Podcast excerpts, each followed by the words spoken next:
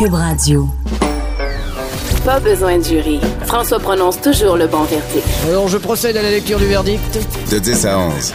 J'appelle mon avocat. Cube Radio. Bonjour, vous êtes à l'écoute de J'appelle mon avocat. Bon dimanche, bon café. Euh, Aujourd'hui, pour vous, je reçois la ministre de la Justice, Sonia Lebel. Euh, je lui pose des questions à savoir parce que elle veut améliorer le système de justice. Est-ce que c'est une grosse, grosse bouchée à prendre? Par où on commence avec tout ça? Ensuite de ça, on a Nicole Gibault, euh, juge à la retraite, qui nous parle du dossier de Michel Cadotte, euh, qui est, dans le fond, euh, qui a deux ans moins un jour de prison. C'est tout un débat de société. On parle de l'aide à mourir aussi. Et on a notre chroniqueur, euh, Maître Jean-Paul Boilly, qui nous parle de la saga SNC Lavalin. Et on commence avec Jocelyn Michel. En droit, il y a un élément important, actuel, de nos jours, le droit à l'image. Le droit à l'image, donc on le sait avec tous les médias sociaux, les photos, on est très technologique. Euh, on se demande, bon, c'est où la limite? Comment on peut utiliser l'image de quelqu'un, jusqu'à quel point? Et euh, dans tout ça, il y a vraiment il y a les photographes, les photographes qui sont euh, de nos jours euh, très en demande parce que c'est technologique. Euh, certains vont dire, bon, les photos, on prend une photo, c'est facile. Non, il y a un travail en arrière de tout ça. Et il y a des artistes. Justement, je reçois Jocelyn Michel, qui est un photographe qui a photographié beaucoup de vedettes, donc Michel Louvain, Martin Matt et Mike Ward, Sugar Chami. Il, connaît la photo des personnalités et euh, je voulais en savoir plus parce que ça ne doit pas être tout le temps facile de comprendre les droits si on a photographié quelqu'un. Souvent, le monde va dire Ah, j'aimerais savoir les photos. euh, on se dit Est-ce qu'on peut les réutiliser par l'après? Donc, je reçois euh, Michel, Jocelyn Michel. Bonjour. Bonjour, bonjour. Comment ça va, François David? Ça va très bien. Merci d'être là, euh, Jocelyn. Euh, j'ai, j'ai- je vais le dire, j'ai personnellement eu un shooting photo avec Jocelyn. Euh, J'ai adoré faire ça et ça, on s'est posé des questions. Euh, donc, toi, dans ton domaine, là, est-ce qu'il y a des précautions à prendre justement quand on prend l'image de quelqu'un? Comment ça fonctionne? Ben, en fait, ce qui est intéressant, c'est qu'il y, a- beaucoup de gens qui se sont penchés sur la question des droits d'auteur et des utilisations quant à l'imagerie qui va être utilisée dans un but promotionnel et ou de vente. Et, euh, et nous, dans le fond, les professionnels, on a toujours, avant même de se lancer dans la session photo, euh, un peu comme les besoins, combien d'images vous allez vouloir, c'est quoi la direction artistique spécifique que vous voulez, l'aspect droit d'auteur et comment vous allez les utiliser. Ça, on vérifie toujours ça avant même de s'embarquer dans les projets. Donc, euh, donc c'est pas quelque chose qui arrive euh, en bout de ligne, puis oups, c'est comme une surprise, euh, je veux ça soupe, euh, oups, il y, a des, il y a des honoraires à payer pour les droits d'auteur. Tout, Mhm. est, tout est bien négocié d'avance. OK. Et comme ça, euh, la clientèle, elle, euh, il n'y a, rien de séduisant là-dedans. Là. OK, donc c'est vraiment prévu, c'est quoi le mandat pour la photo? Mais euh, il doit- est-ce que des fois, il faut faire signer des contrats parce qu'on veut réutiliser l'image de quelqu'un? En fait, euh, ce qui est vraiment intéressant, c'est qu'auparavant, et je crois que c'est avant euh, 2010, euh, le droit d'auteur euh, associé aux photographes euh, respectifs qui travaillaient sur des projets n'était pas reconnu. Et ce qui est vraiment le fun, c'est qu'il y a un regroupement, un grand regroupement de gens qui ont milité long et fort euh, pour faire amender, pour faire changer la loi canadienne. Euh, Mhm. et euh, en, en ce qui, euh, en ce qui concerne la Constitution, si on veut, là, et la loi, euh, euh, le, le brevet, la signature de l'artiste associée à l'œuvre sur laquelle il ou elle travaille.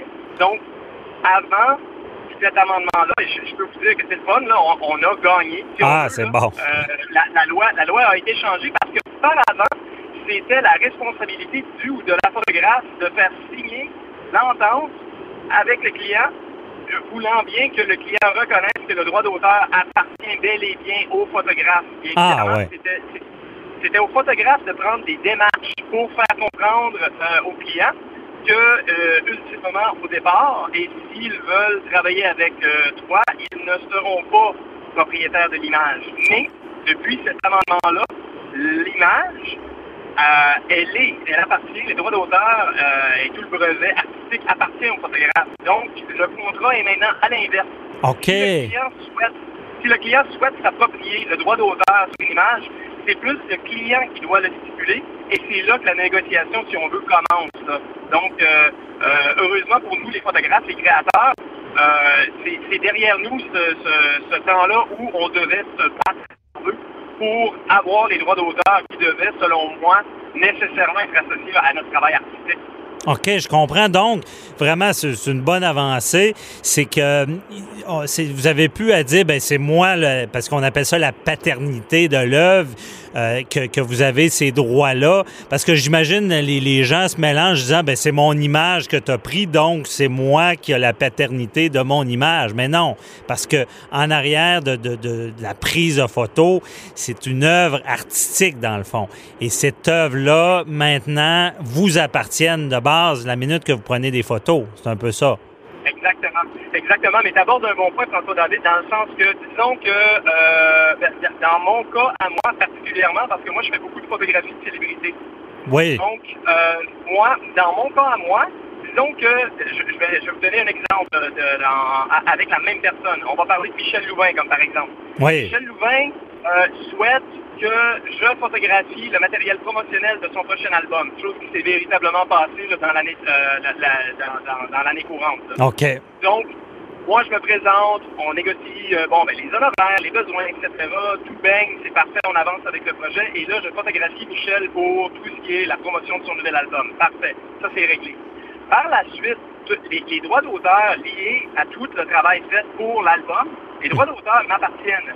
Mais ceci dit, si moi, je veux utiliser une image de Michel, son portrait, pour, comme par exemple, me faire moi une promotion, ou moi publier un livre, et que je veux inclure son visage, ah, ben là, il y a quand même une permission à demander. Parce que je suis effectivement euh, propriétaire des droits d'auteur liés aux images que j'ai bien créées avec Michel. Mais ceci dit, la seconde que moi, je veux utiliser Ah, le visage, si on veut, de Michel pour dans le but de faire quelque chose à l'extérieur du mandat. Donc, moi, je publie un livre. Clairement, ce livre-là n'a rien à voir avec euh, le matériel promotionnel qu'on a créé pour son album. OK. Il y a quand même une permission à demander, étant donné que c'est une personnalité très connue. Là. Euh, Ben, c'est- peux pas juste faire n'importe quoi avec cette image-là, là, euh, euh, tu dans un nouveau contexte. Ben oui, mais je trouve ça intéressant. C'est comme deux droits qui, qui, qui se confrontent ou qui sont ensemble. Dans le fond, d'un côté, le droit d'auteur. Tu prends des photos, euh, t'es es, l'artiste, donc la paternité t'appartient et ça la loi a changé à votre avantage. Mais de l'autre côté, euh, chacun, même une vedette ou n'importe qui aussi, euh, a le droit à son image. Donc, on peut pas utiliser l'image de quelqu'un dans toute comme on veut, si on peut dire. Et là, ça prend sa permission. Euh, non, c'est très intéressant. Et là, on peut mélanger un peu les cartes, disant, parce que si c'est vraiment, exemple, euh, l'image de quelqu'un dans un groupe, là, le droit d'auteur appartient au photographe. Mais est-ce que vraiment il y a une permission à demander à tout le monde dans le groupe? C'est une bonne Euh, colle.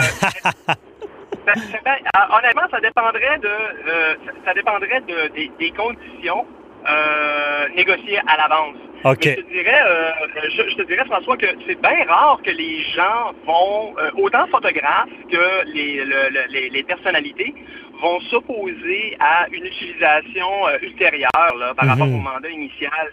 Ça, dans mon expérience à moi, ça arrive pas souvent parce que si on a bien voulu participer à une session de, de, de photos pour générer des beaux portraits, et euh, je veux dire, euh, on- souhaite que la session euh, se passe bien puis que, que les gens soient heureux là, des, des images récoltées, mais c'est rare que par la suite les gens se disent non, non, non, je veux plus me voir ou euh, Ben non, oui. non, euh, on, on, Ça- on- on retire ça de là. Je te dirais, le seul temps que ça pourrait arriver, c'est si les images sont utilisées à des fins où la personne est peut-être euh, diamétriquement opposée au message et au, Ouais. au- à, à- à la mission de cette nouvelle image-là. Là.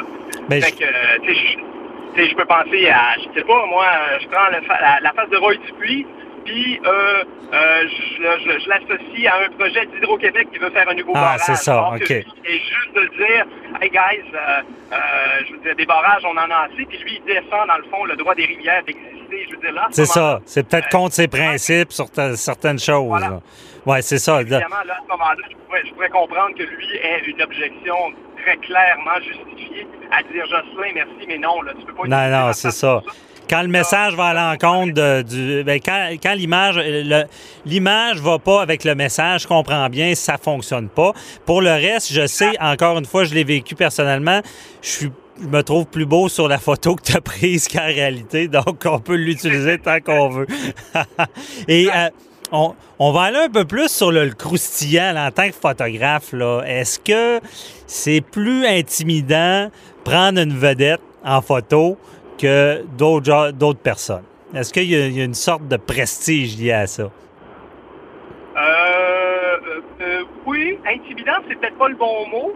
Mais euh, ben, peut-être au début, peut-être en début de carrière, ça peut être quelque chose qui est intimidant. On se met une certaine pression, on veut bien performer, on veut que notre direction artistique soit à la hauteur du personnage photographié. Fait je te dirais qu'il y a une pression. Euh, dans mon cas à moi, ça fait bon nombre d'années maintenant que je, que, que, que je, suis dans le milieu puis que je ça. le métier. C'est plus une question d'être intimidé, mais très certainement, il y a un souci. Il y a un souci à vouloir rendre justice au personnage, je peux penser à euh, un bon exemple de ça. J'ai photographié tout récemment euh, la grande Diane Dufresne. OK. Là, fais pas un portrait de Diane Dufresne c'est un coin de table là, avec, avec une idée que c'est 10 minutes d'avance. Je veux dire, on y a pensé, on a fait il y a des un travail. Tests, euh, on, je veux dire, il y a eu beaucoup de conceptions, il y a eu des échanges entre nous et elle, nous les équipes et elle personnellement, mais aussi les équipes. Les coups se préparent quand c'est des grandes personnalités, surtout quand, quand on, on souligne, euh, comme par exemple une, euh, je veux dire, l'effet saillant d'une carrière euh, saillante, etc. Ben oui. Et... Euh, mais autrement, je veux dire, il y, a, il y a le même, j'ai le même degré de professionnalisme. Euh, étant dans l'industrie du service, euh, que ce soit François David qui se pointe en studio que ce soit une grande star. Ah oh, oui. Non, non, c'est. service, puis on, on, veut que les choses soient bien faites, soient bien éclairées soit très bien expliqué puis, euh, euh, puis contextualisé. De manière, euh, c'est ça, professionnelle. Mais en tout cas, j'imagine que les, les, parce que pour les gens, là, allez, voir le site là, leconsulat.ca. Des vedettes, il y en a, puis des photos tellement artistiques. Hein, c'est vraiment, on sent la, la, signature, ben, ta signature de l'artiste. Là, on manque un peu de temps, il faut conclure là, mais on, je, te réinvite d'avance parce que je veux, dans, une autre chronique, il faudrait parler de, cette signature-là d'artiste. Comment qu'on fait justement pour se différencier dans le métier? Mais, euh, absolument, parce que cette signature-là, François David, c'est exactement de ça qui traite le droit d'auteur. C'est ouais, de reconnaître que la signature artistique de chaque photographe diffère d'un et de une à l'autre.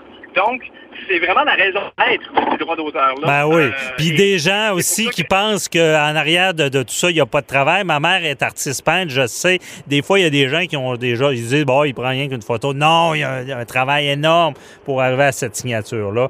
Donc, euh, c'est tout le temps qu'on avait. Désolé, mais on va se reprendre certainement. Merci beaucoup, Jocelyn. C'était très éclairant. Puis, euh, euh je te souhaite une bonne journée. Puis, tu es, sur la route aussi. Merci d'avoir pris le temps. C'est bien apprécié. Ben oui, désolé, j'espère que pour l'auditoire, que, euh, que, la conversation soit assez claire. Là, oh, oui. Merci de m'avoir euh, accueilli quand même, malgré le, déplacement. Ah, ben c'est un plaisir. Un petit, un petit fond, un son de fond, si on peut dire, de voiture, mais non, le propos était très pertinent, donc ça valait la peine. Bonne journée, Jocelyn. Bye-bye. Bonne journée, au plaisir. Bon week-end, tout le monde. Merci, bon week-end. Animateur et avocat, François-David Vernier. J'appelle mon avocat. Cube Radio. Autrement dit.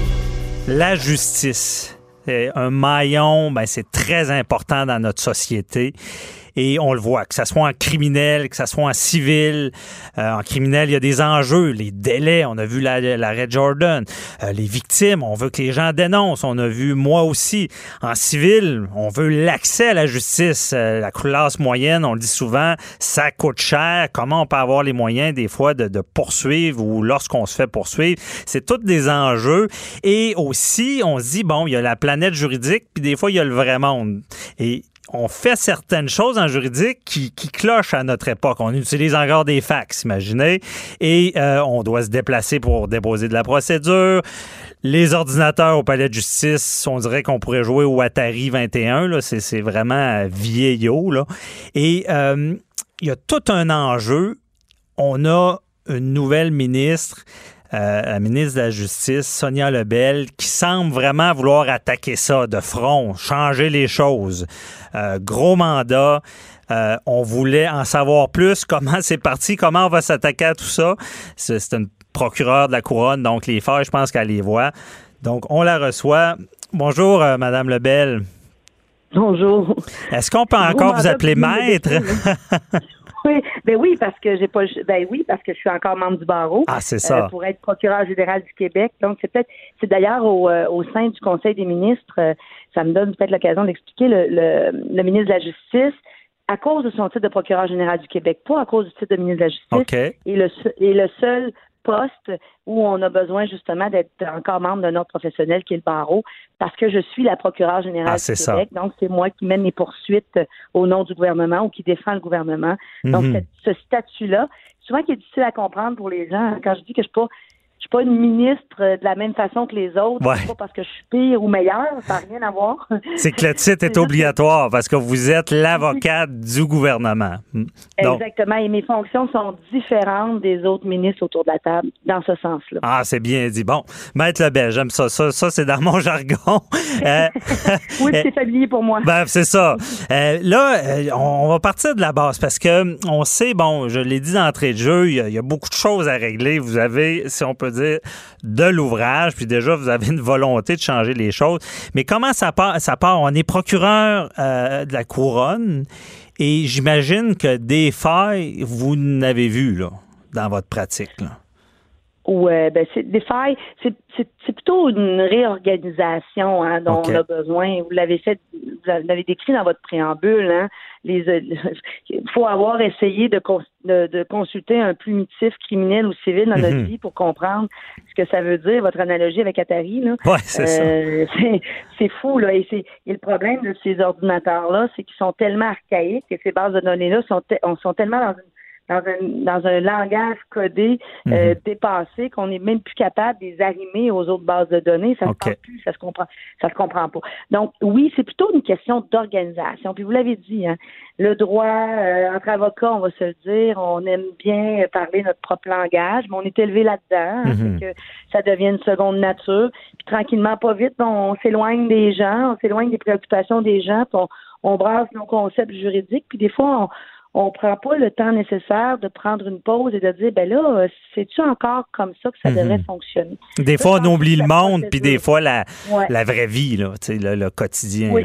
Mhm. C'est plutôt dans la procédure que j'en ai plutôt que dans le fond des choses, hein, parce qu'on l'a vu en droit criminel, vous avez parlé de MeToo, Ouais. de tout ce qui passe. Ben, on n'est pas là pour révolutionner les bases de- du- des fondements du droit. Mhm. On va prendre le, le droit criminel parce que c'était mon c'était mon, mon bac pendant les 27 dernières années. Mais la présomption d'innocence, elle est là pour une bonne raison. Ben oui. Il faut la chérir, mais c'est plutôt la procédure, tu sais, les requêtes, les délais, euh, euh, est-ce que c'est vraiment nécessaire, tout cet amoncellement de papier-là, puis procédure par procédure, par-dessus procédure, les gens s'y perdent.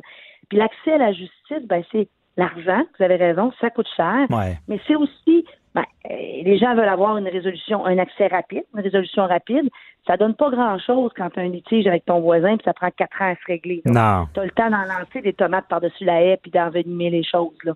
Donc, euh, ça, c'est une, une autre affaire. Et de comprendre, comprendre leurs droits. Donc, Ouais. l'accès, c'est, plusieurs choses, hein, c'est ça. Donc, c'est la facilité d'accès, c'est acc- accélérer les procédures. Ça, c'est toute la procédure, le fait que c'est archaïque, les hangars à papier, l'informatisation. Mais la Les coûts liés à tout ça aussi. Ah oui.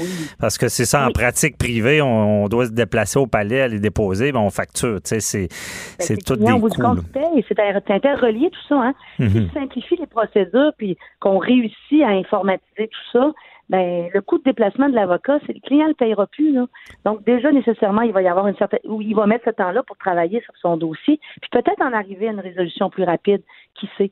Mais il y a aussi toutes les mesures alternatives autour de ça, mais je ferai pas le tour de tout ça parce que non, non, c'est technique. C'est large. Ouais, mais on comprend bien le problème. Mais moi, ce qui m'intrigue, c'est est-ce que en tant que procureur, on se dit j'aimerais devenir ministre, changer les choses. Est-ce qu'on part de là pour, pour se présenter puis devenir ministre de la Justice? Ah ben, peux juste parler de moi? Non, moi, euh, j'ai jamais pensé, euh, quand j'ai fait mon serment en 1991 au oh mon Dieu, je viens de révéler tout ça, euh, j'ai jamais pensé que je serais ministre de la Justice un jour, mais pas du tout, du tout, du tout. Ah, ouais. Avant même, avant, ah, non, non, moi, c'est... Puis, moi, je suis comme ça. Là, je, je, je, fais, je, vais avec mes passions. Si je pense que Ouais. je peux faire quelque chose, si un dossier m'intéresse. Dans ma pratique, je suis allée un dossier à la fois.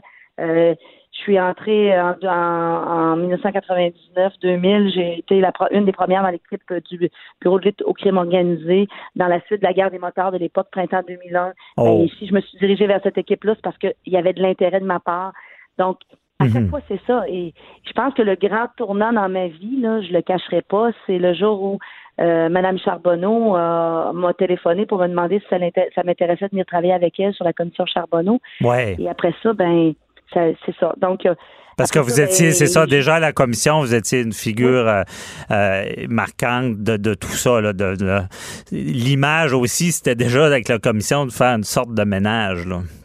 Ben, c'était ça, mais c'était aussi très proche de ce qu'on faisait comme procureur de la couronne. C'est un peu pour ça que France euh, Charbonneau, à l'époque, est venu nous chercher. les deux premiers, c'était moi puis Denis Galland, Mhm. euh, qui ont joint l'équipe de procureurs. On était deux procureurs de la couronne. Donc, il y avait du crime organisé là-dedans, de, de la corruption, de la collusion, des notions très proches de ce qu'on faisait au quotidien. Ouais. Donc, euh, c'est pas c'est pas euh, un hasard qui est allé s'entourer de gens euh, de gens comme nous au tout début. C'est ça qui, qui allume l'étincelle, de vouloir euh, faire de la politique puis être ministre de la Justice. OK. Ben, c'est ça qui allume l'intérêt de la politique en général, parce que comme Ouais. procureur de la couronne, on doit se tenir loin de ça. Puis on a présenté le mauvais côté de la politique à la commission, mais j'ai rencontré plein de gens passionnés et j'ai vu le beau côté aussi de la politique. Ben oui. Mais c'est ça, Oui. parce qu'il y a les gens en arrière. Parce que hon- honnêtement, tu sais, je fais pas ça pour encenser, mais tu sais, en justice, on, on prie pour des changements depuis longtemps. Mais là, on sent que ça veut bouger parce que euh, Maître Lebel, euh, déjà, ce que vous faites avec les victimes, de réaliser qu'il y a peut-être une problématique. Oui, la, la liberté, la, la présomption d'innocence, c'est- c'est c'est très important, mais il y a des victimes en arrière. Et déjà, vous voulez travailler dans ce sens-là. Là. Oui, puis là déjà je l'avais vu moi comme euh, comme procureur, j'étais au, euh, aux euh, assises criminelles, donc j'avais j'avais le loisir d'accompagner les familles de OK. victimes d'actes criminels parce que les gens étaient décédés naturellement, les victimes. Et déjà je voyais que dès qu'on leur donnait, je dirais un peu plus un, un petit extra d'attention là, puis euh, souvent c'est pas le résultat hein, qui, qui- Mhm.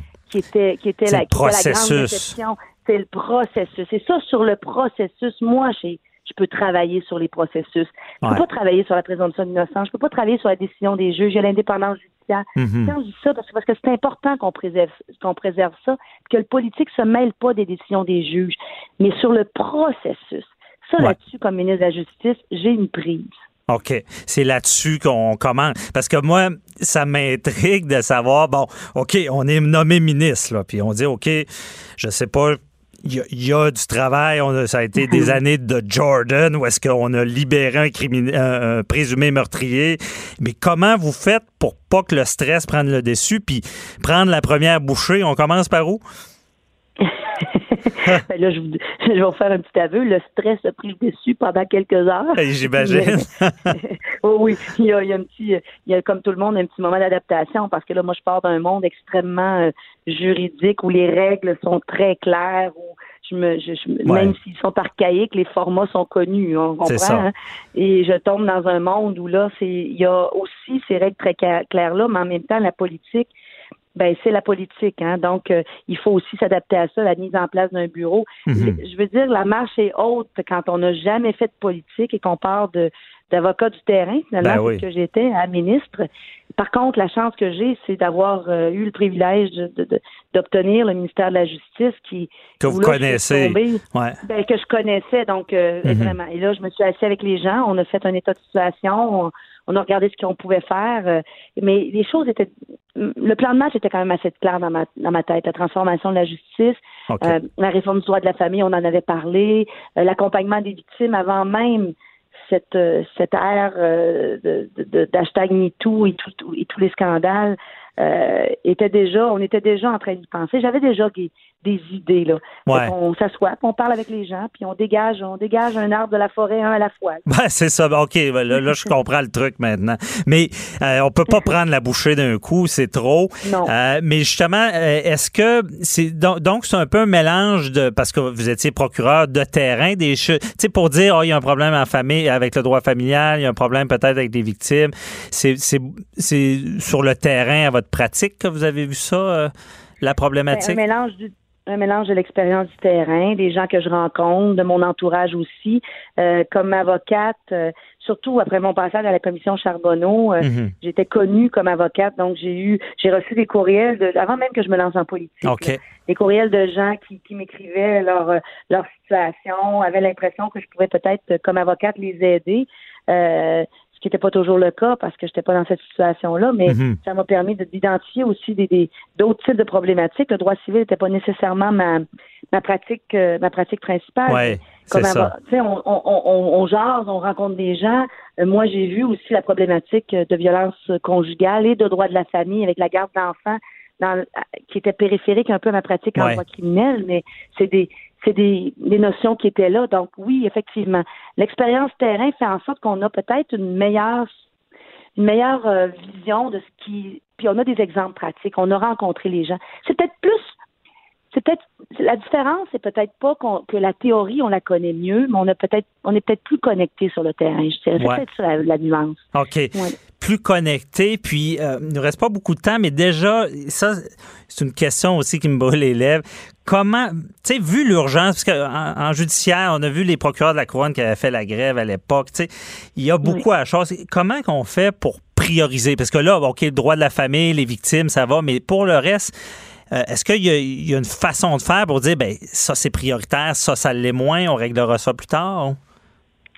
Ben euh, moi, tout ce qui touche directement les citoyens, tout ce qui a un effet sur les gens, c'est sûr pour moi, c'est ce qu'il faut prioriser. Après ça, il y a de la mécanique qui est nécessaire, qui pourrait nous dire, ben ça irait beaucoup mieux si on faisait ça, mais on peut se permettre d'attendre. Mhm. Comme tout le reste, hein, on n'a pas le choix, vous avez raison. Bon, on travaille quand même plusieurs dossiers à la fois. Là, j'ai des bonnes, des grandes équipes. Le ministère de la Justice est bien pourvu en avocats, donc on est capable Ouais. de travailler sur plusieurs dossiers.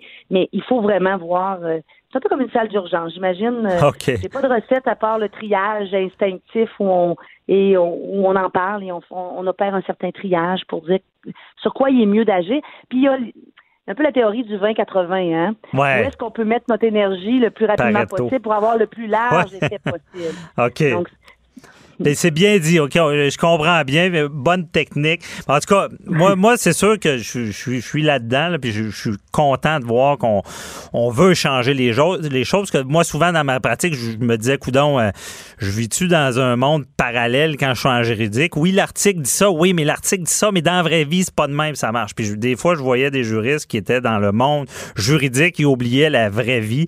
Et je suis content de voir qu'on essaie de s'adapter à, à notre nouvelle époque.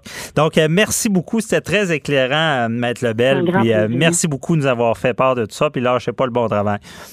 ben, Ok. merci à vous de Bonne journée. Bye bye. accueilli. Merci, bonne journée, au revoir. Pas besoin de jury. François prononce toujours le bon verdict. Alors je procède à la lecture du verdict. De 10 à 11. J'appelle mon avocat. Cube Radio. Cette semaine, une grosse décision dans le dossier de Michel Cadotte. On a donné une sentence.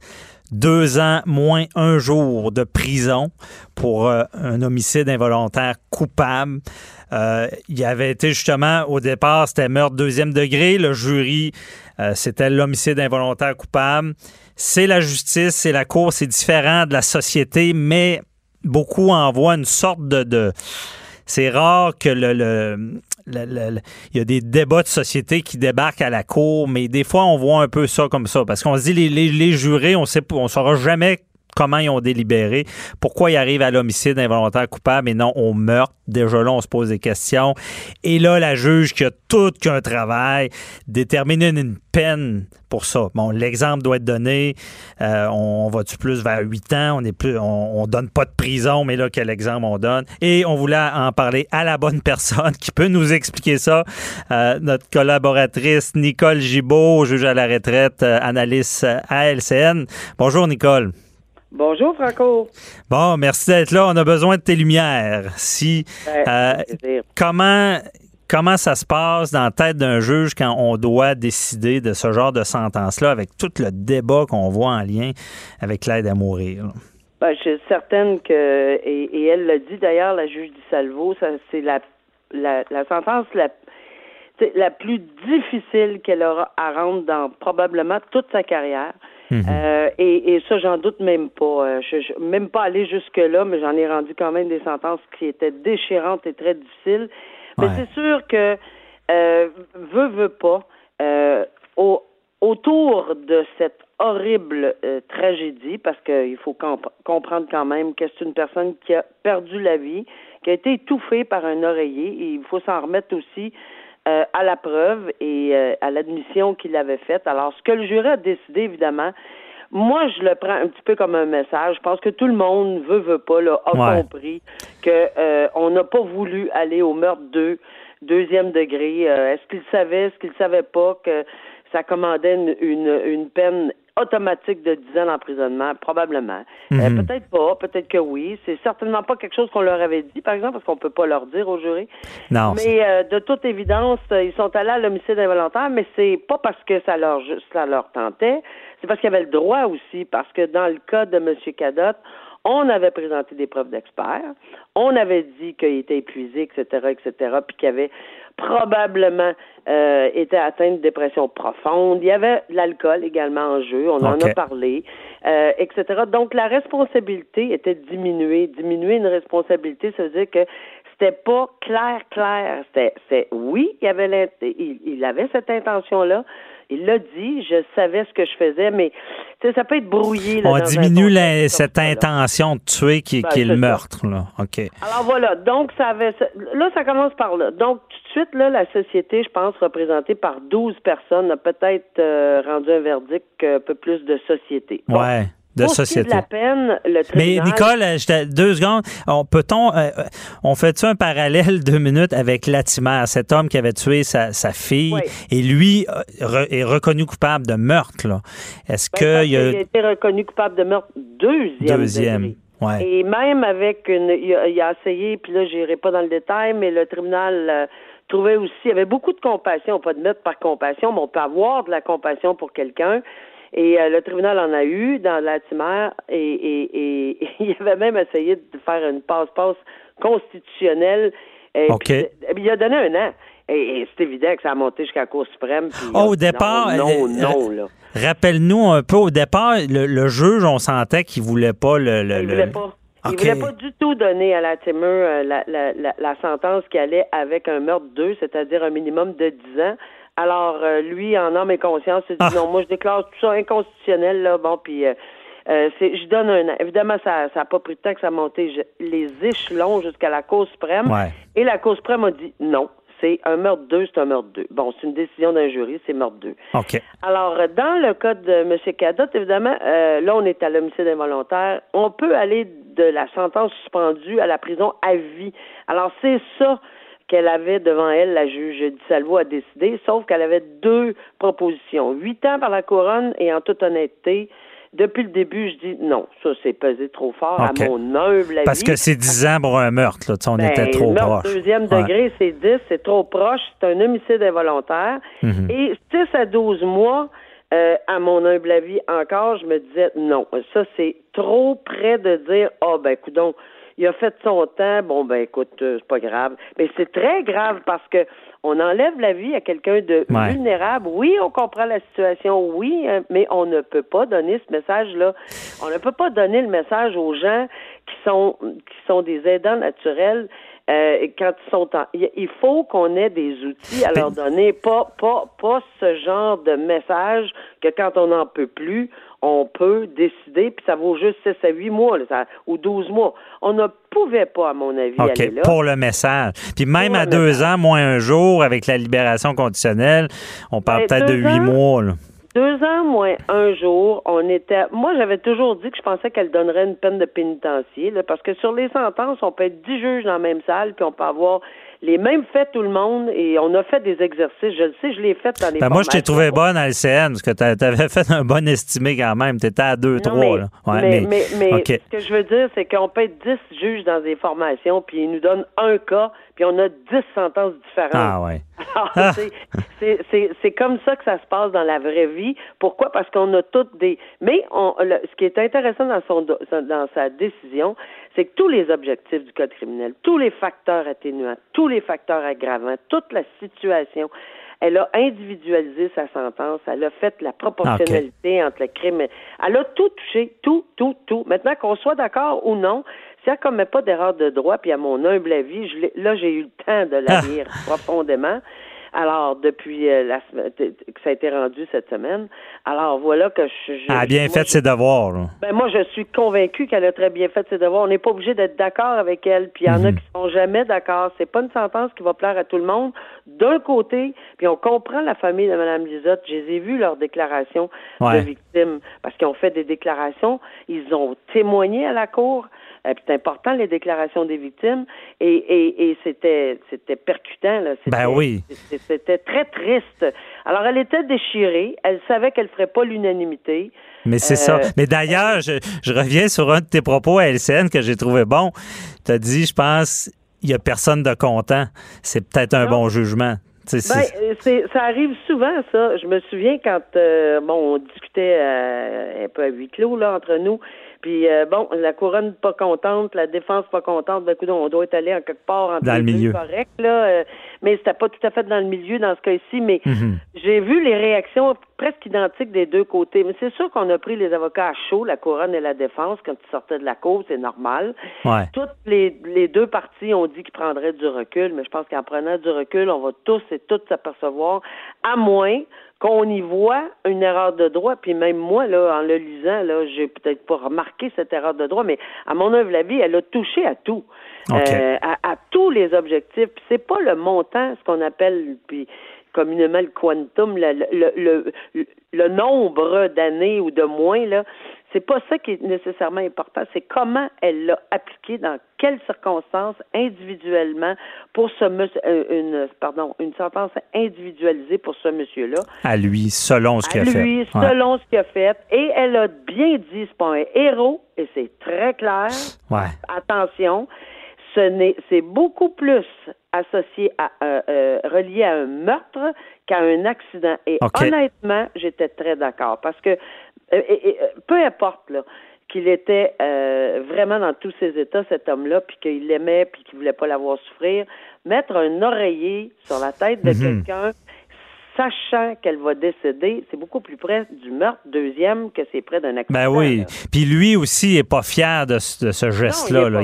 Puis je pense qu'il y a beaucoup de remords. Ça a dû aider pour sa sentence. voilà. Et peu importe ce que les gens vont dire, tu sais, moi j'aurais peut-être fait la même chose. Non, je pense pas qu'il faut aller jusque-là. Je pense qu'il faut, je suis, même pas sûr qu'il faut avoir ce genre de réflexion-là. Ce qu'il faut, c'est sûr que ça porte à réflexion dans notre société, même si c'est pas une décision qui était euh, le centre du procès, c'était pas l'aide médicale à mourir, c'était pas les, les mais, mais... ça ouvre des discussions. C'est ça. ça qui est c'est ça qui est merveilleux. Ben, merveilleux, c'est tellement pas merveilleux qu'on parle d'un, d'un, décès tragique. Mais ce que je veux dire, c'est que on n'est plus dans une société où ça amène au débat. Ben, regarde-moi aller, là, j'arrête pas, là.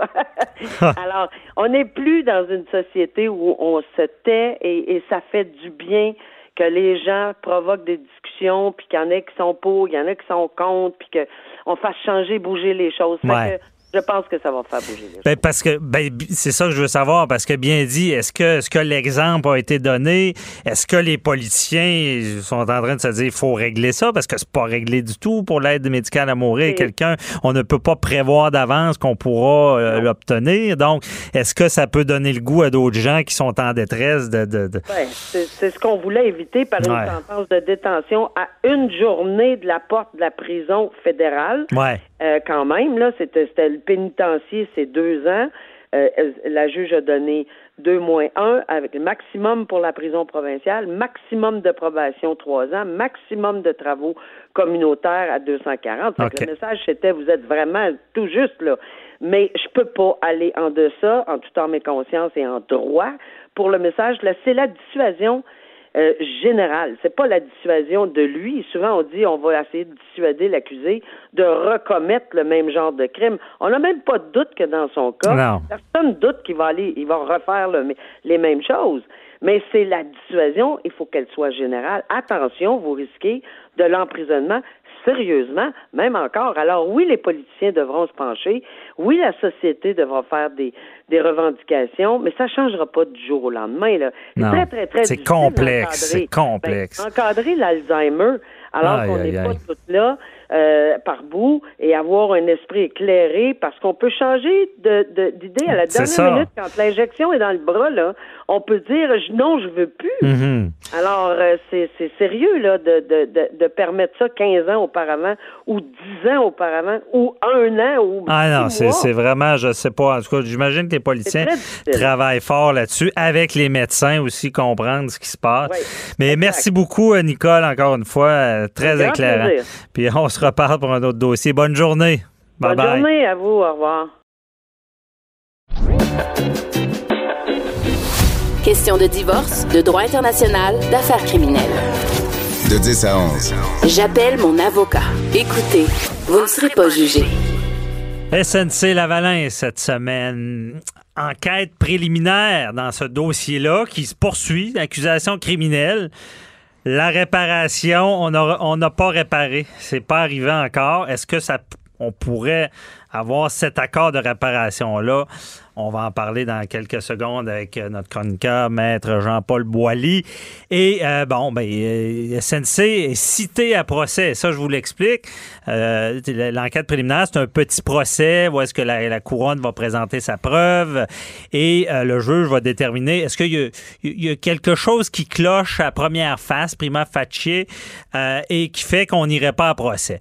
Souvent, c'est non parce que, à moins des choses évidentes, Exemple, quelqu'un qui est accusé d'agression, mais la journée de l'agression, il est en France. Bon, ça, c'est très évident. On ne citera pas à procès. Souvent, on cite à procès. Ça ne veut pas dire que la preuve est accablante. Dans ce cas-là, SNC Lavalin veut se défendre, évidemment, parce que les conséquences vont être graves s'ils sont condamnés. On parle plus de contrat du ministère du gouvernement, des choses comme ça. C'est facile, on peut tomber avec euh, tout ça. On en parle avec euh, Maître Jean-Paul Boilly. Bonjour, euh, Maître Boilly. Oui, encore une fois, la saga qui continue. Mhm. SNC, là, évidemment, le juge a décidé qu'il y aurait des, bon, une enquête préliminaire. Et, bon, là, il faut comprendre quelque chose de bien important on le dit, puis on le redit, puis vous l'avez dit à LCN cette semaine. Euh, on n'envoie pas une compagnie en prison. Hein? L'entre la société, ça pas, c'est pas une personnalité. Euh, elle n'a pas, pas, de personnalité comme telle, comme un être humain. Hein? Et on peut pas enfermer une compagnie. Donc, tout ce qu'on peut faire, c'est donner des amendes. Alors, évidemment, la loi est faite de façon à ce que, oui, on veut condamner les gens qui font des choses illégales, et il est possible, puis là, il y aura un procès, on peut pas juger d'avance, même si on a déjà dit qu'on sait comment ça fonctionne dans les autres pays, puis que si tu veux avoir des contrats dans les autres pays, puis tu veux pas faire euh, à Rome comme font les Romains, ben reste chez vous, puis tu n'auras pas de contrat. Alors, ben, Bolly, est-ce qu'une compagnie qui veut faire de la business à l'étranger dans ce genre de pays-là ne donne pas de pot de vin? Ça existe Ben, écoutez, on l'a dit à l'émission, on l'a dit plusieurs fois, là, à nauséam, euh, ça semble difficile dans certains pays d'avoir des contrats si, passez-moi l'expression, si tu graisses pas à la patte du monde au pouvoir. Bon.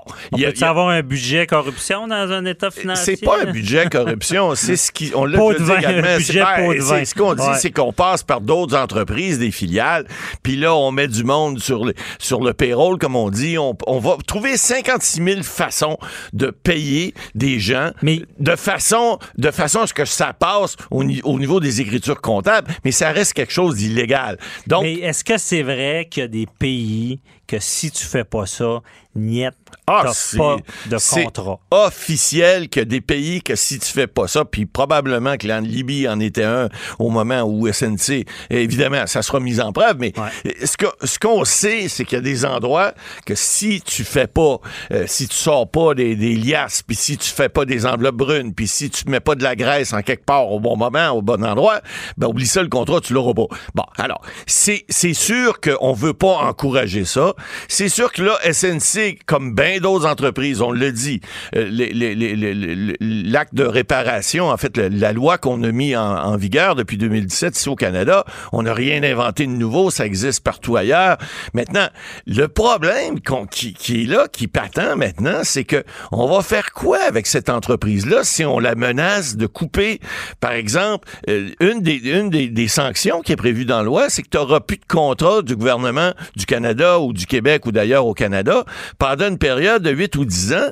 Euh, c'est la mort d'une entreprise. Euh, même si c'est gros comme SNC, ben ça veut dire que tous ces contrats-là, qui sont des contrats importants, ben vont être perdus. Ça veut pas dire ça, qu'SNC va mourir ailleurs. ans? Ça peut être moins? Ben c'est ça là. En fait, ce qu'on se rend compte là, puis écoutez, il y a une période, une période préélectorale qui s'en vient. euh, on n'est pas obligé, l'accord de réparation n'est pas obligé de se faire tout de suite. Il peut se faire plus tard. Le ministre de la Justice, il sera toujours temps d'en faire une tant que le procès n'a pas eu lieu. Mais il reste que je pense que ce qui va peut-être arriver, puis là, ben, je suis pas devin, mais j'ai une petite boule de cristal. Une loi, ça peut se modifier aussi. Il pourrait y avoir effectivement un, un nouveau décret où, où on pourrait adopter une modification à la loi qui pourrait dire, ben, dans certains cas, vous pouvez peut-être donner juste deux ans ou trois ans. Bon, est-ce que ça, ça va être suffisant?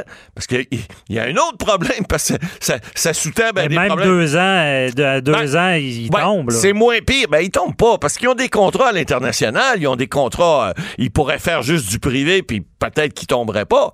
Mais là où il y a un problème, regardez l'action de SNC Lavalin. On tombe là-dedans, là, mais il faut comprendre aussi. L'action de SNC, il y a pas un an, elle, est, elle valait 67 dollars. J'ai regardé la dernière fois jeudi, elle était à 23 dollars et 20 quelques cents.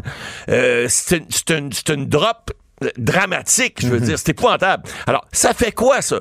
Ça fait que là, elle devient probablement euh, une, une- une proie facile pour des ce qu'on appelle en anglais des takeovers, c'est-à-dire que des entreprises étrangères pourraient venir faire une offre agressive sur le marché, puis ramasser un fleuron canadien, un fleuron québécois, pour des pinottes, passez-moi l'expression, parce que tu as 9000 employés, tu en as 50 000 dans le monde, c'est du stock, ça. C'est du génie, c'est des gens qui ont des, des conceptions en matière, par exemple, euh, de, de- au niveau portuaire, je, je sais très bien pour avoir travaillé dans le domaine, en matière de, de, de, de, de ports, de construction de, de ponts. euh, Ouais. c'est- des connaissances qui sont acquises au fil des ans que d'autres films n'ont pas. Ben, c'est pour ça qu'on essaie de, de- de sauver. Ben- mais je vous arrête de.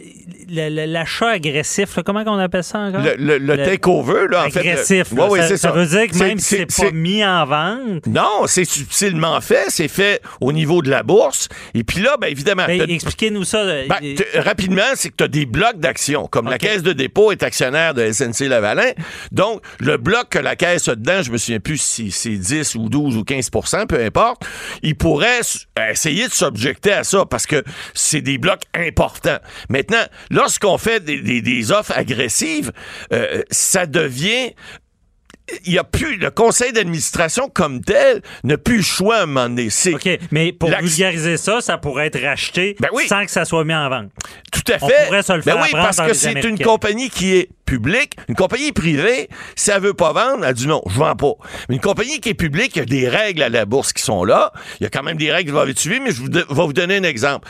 Il y a, il y a des d'autres entreprises de génie du Québec qui étaient des entreprises importantes, qui étaient grosses. On parle de Génivore, on parle de Roche. C'était toutes des firmes qui étaient peut-être pas aussi grosses que SNC-Lavalin est devenue, mais c'était des, des firmes qui, il y a 15-20 ans, étaient aussi grosse ou sinon plus grosse que, que Lavalin à l'époque, avant que ça devienne SNC, qui est un, un- un joint, excusez la- l'expression entre les deux, là.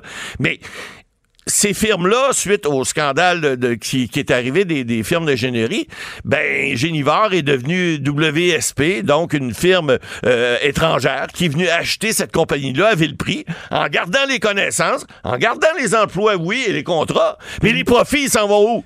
Ils s'en vont ailleurs. Nous, nous, on laisse faire ça. Ben oui, Donc, ça. là, là, là, je suis en train de réaliser que Ben oui. tout le blabla politique, le Exact. scandale, le temps joue contre nous dans tout ça. Ben, le temps joue pas juste contre nous. Parce que ça qui- a droppé, Ce là. qui va arriver, la drop s'est pris. Il y a des gens qui vont perdre l'argent. La caisse de dépôt en est. Il y en a d'autres également, qui peuvent être des petits, des moyens, des gros actionnaires, peu importe. Et qui va faire de l'argent? Ben, c'est celui qui va réussir à racheter cette entreprise-là à vil prix, avec des contrats, avec des connaissances, puis avec tout ce qu'il faut pour faire de l'argent.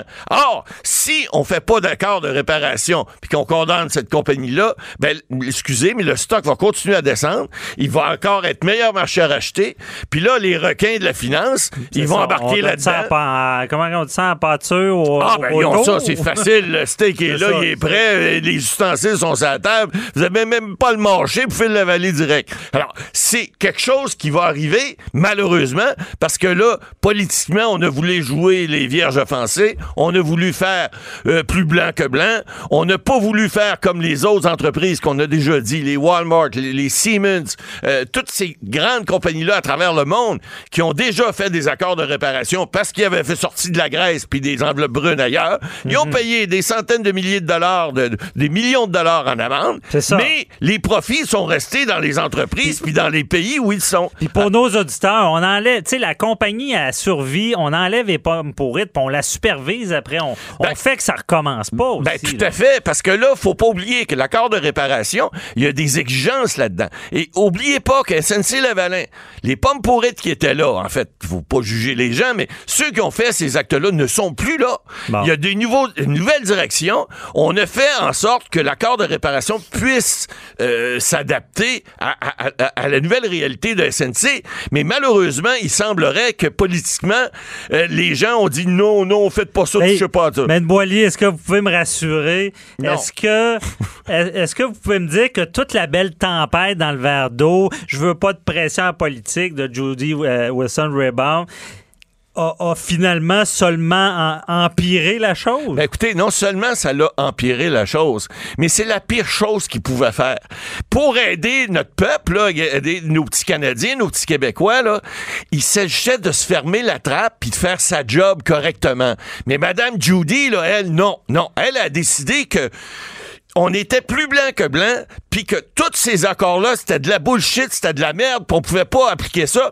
Plantons le système, plantons on est allé dans le SNC. show politique. Et voilà, puis là, ben, elle va se présenter indépendante. J'espère que les gens de son comté vont comprendre la merde qu'elle a foutue dans le bordel, et puis que là, ben, aujourd'hui, ça demeure difficile. Le gouvernement marche sur des œufs, il y a des élections qui s'en viennent, c'est pas évident, mais je vais vous dire que c'était une belle... S'il avait voulu avoir une porte de sortie, il y en avait une belle porte de sortie.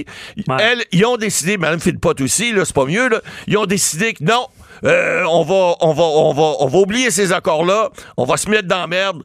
Puis arrive que pour eux, on s'en fout. Puis euh, à suivre dans ce dossier-là, mais on se rappelle, il y a des gens en arrière de ça, il y a des emplois et en Ben, il y a des retraités aussi. Il y a des retraités. En droit, on veut des solutions, on veut Eh pas ouais. des abattoirs. Exactement. On veut de la logique et l'accord de réparation, quand même, était peut-être est arrivé récemment. C'est peut-être une certaine logique. On en reparlera, Maître Boily. C'est pas fini, c'est certain qu'on s'en reparle. OK, parfait. Merci, là. C'est tout pour cette semaine. On vous invite à nous appeler. J'appelle mon avocat. J'appelle mon avocat au 1-844 425-0417. Si vous n'avez pas eu le temps de prendre le numéro en note, allez sur le Facebook, j'appelle mon avocat. On se retrouve la semaine prochaine. Bye bye. Cube Radio.